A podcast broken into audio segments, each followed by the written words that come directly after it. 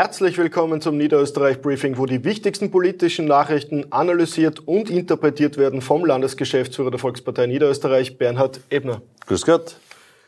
Bernhard, ich glaube, du bist außerhalb von Tirol der, der sich am besten auskennt mit den Wahlergebnissen in Tirol. Wie ist deine Analyse? Naja, in Wahrheit muss man sagen, es war natürlich ein schmerzhafter Tag für die Volkspartei in Tirol. Äh, es hat aber mehrere Gründe. Das ist erstens einmal natürlich in der Zeit, in der wir leben. Das ist natürlich ein schwieriges Umfeld gewesen. Das zweite ist, es hat halt der Spitzenkandidat, der Toni Matle, sehr wenig Zeit gehabt, auch hier als Spitzenkandidat auch zu punkten, nachdem er ja noch nicht als Landeshauptmann angetreten ist. Und das Dritte, das muss man auch ganz klar sagen, es hat halt auch Gegenwind gegeben, nicht nur von den anderen Parteien, wo man sich in einem Wahlkampf erwartet, sondern auch Gegenwind von den Meinungsforschungen, wenn man sich vorstellt, äh, äh, Werner Beutelmeier, also das ist schon ein Wahnsinn, wenn man sich diese Ergebnisse anschaut, Lazarsfeld und dann tatsächlich das Ergebnis, was am Wahltag gewesen ist. Du hast es gesagt, Werner Beutelmeier, Hubert Zickinger, der bekannte Politikwissenschaftler, hat gesagt, er, also Werner Beutelmeier, ist der größte Wahlverlierer des Abends.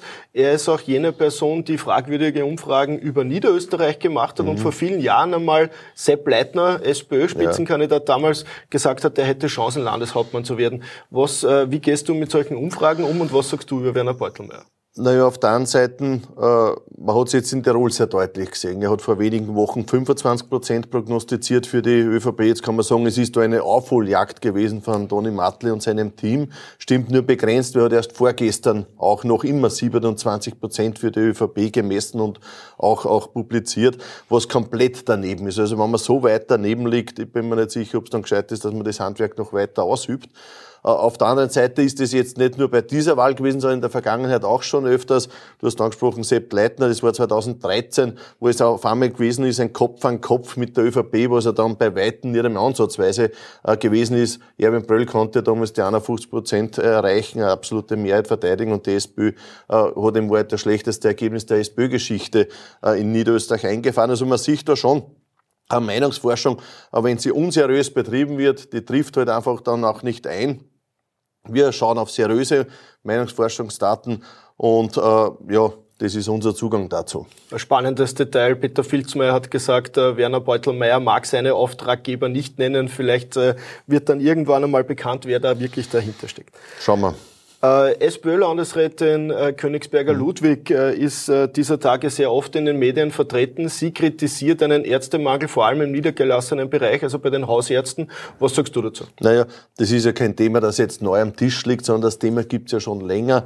Äh, Ärztemangel ist ein großes Thema. Unsere Landeshauptfrau hat schon vor einiger Zeit ein Acht-Punkte-Programm quasi auch äh, vorgestellt, wo sie ganz klar gesagt hat, sie möchte, dass in diesem Bereich viel mehr passiert und einiges davon ist auch schon umgesetzt.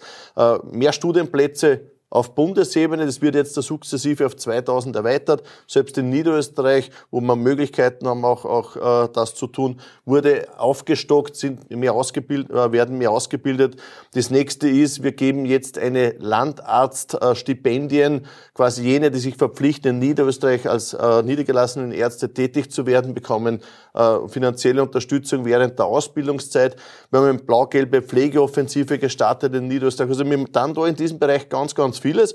Schön, dass auch die SPÖ jetzt dieses Thema ernst nimmt und auch darauf geht. Wir haben schon vor Jahren, wie gesagt, das Thema begonnen auch zu bearbeiten und schon durchaus einige Erfolge auch erzielen können. Ständig gibt es Gerüchte um den Wahltermin in Niederösterreich. Bei der letzten Landtagssitzung, das äh, fast schon eine Milieustudie kann man darüber machen, wie sie so, Umfra äh, wie sie so Gerüchte verbreiten. Auf einmal in der SPÖ-Kreisen hat es das Gerücht gegeben, äh, der Landtagswahl würde am 22. Jänner stattfinden. Wie kommt es ja. eigentlich zu sowas? Ja, natürlich. Es gibt immer wieder Gerüchte um den Wahltermin. Äh, jetzt ist wieder neu entflammt wegen einem Rechnungshofbericht, der äh, anscheinend laut Präsidentin ja jetzt irgendwann einmal im November, Dezember präsentiert werden sollte. Von unserer Seite klar, sobald er fertig ist, gehört er auch präsentiert. Je früher, umso besser. Äh, auf der anderen Seite wurde hineininterpretiert, dass es möglicherweise wir dadurch den Wahltermin auf 22. Jänner vorverlegen wollen. Jeder, der die Rechtslage kennt, weiß, da müssten wir den Landtag auflösen. Das haben wir natürlich nicht vor, sondern den Wahltermin legt bei uns die Landesregierung fest. Das wird irgendwann zwischen 29. Jänner und 19. März sein. Wann genau wird die Landesregierung festlegen? Von unserer Seite her äh, ist der 29. Jänner sicher ein Termin, den man sich groß einschreiben soll. Ja, prominente Gerichtsfälle wurden eingestellt bzw. entschieden. Einmal bei Gottfried Waldhäusl, er hat insgesamt, glaube ich, drei mhm. Prozesse am Laufen. Ein, einem wurde erst freigesprochen, auf der anderen Seite auch äh, der Kabinettschef des Finanzministers und Nationalrätin äh, der ÖVP Michaela Steinacker. Auch gegen sie wurde ein Prozess eingestellt. Äh, was ist da jetzt los mit den Prozessen? Wie ordnest du die jeweiligen Entscheidungen ein? Nee, ich glaube, man muss das auch unterscheiden. Beim Gottfried Waldhäusl auf der einen Seite hat es ein Urteil gegeben. Das ist jetzt so, das ist zu akzeptieren. Auf der anderen Seite sind zwei Verfahren über einen längeren Zeitraum jetzt betrieben worden und jetzt einfach eingestellt worden. Äh, bei der Michaela Steinacker insofern spannend, Justizsprecherin der ÖVP wurde vor zwei Jahren äh, angeklagt. Äh, seitdem hat sie nicht recht viel da in diesem Prozess und auf einmal, jetzt letzte Woche wurde dieser Prozess einfach so eingestellt. Äh, es sind noch einige Verfahren im Laufen, das wissen wir. Äh, hat auch unser neuer Generalsekretär, der Christian Stocker, gestern im äh, Fernsehen auch klar gemacht. Und auch hier erwarten wir aber, dass es bald hoffentlich auch hier Entscheidungen gibt und auch diese Verfahren eingestellt werden. Ein Blick in deinen Terminkalender zeigt mir jetzt nicht nur, dass er voll ist, sondern dass morgen Abend Talk Blau-Gelb stattfindet. Worum geht's da? Ja, Talk Blau-Gelb ist ja in Wahrheit jetzt im Zuge unseres Programmprozesses ein Element davon, eine Säule davon. Wir haben schon mehrere Säulen, wir haben begonnen einen Parteitag, wir haben jetzt schon vieles abgearbeitet, zum Beispiel jetzt Abschluss der Ideenreichtour haben wir letzte Woche auch gehabt. Und jetzt gibt es noch die Talk Blau-Gelb, das sind Online-Diskussionen mit einem Mitglied unserer Landesregierung und auf der anderen Seite einen Experten. Morgen ist Jochen Danninger bei uns hier im Studio.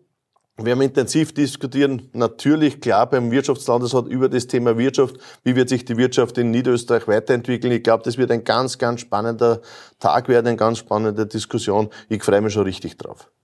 Ja, mit diesem Programmhinweis sagen wir Danke fürs Zusehen. Morgen 19 Uhr Talk Blau-Gelb mit Bernhard Ebner und Jochen Danninger. Wiederschauen. Wiederschauen.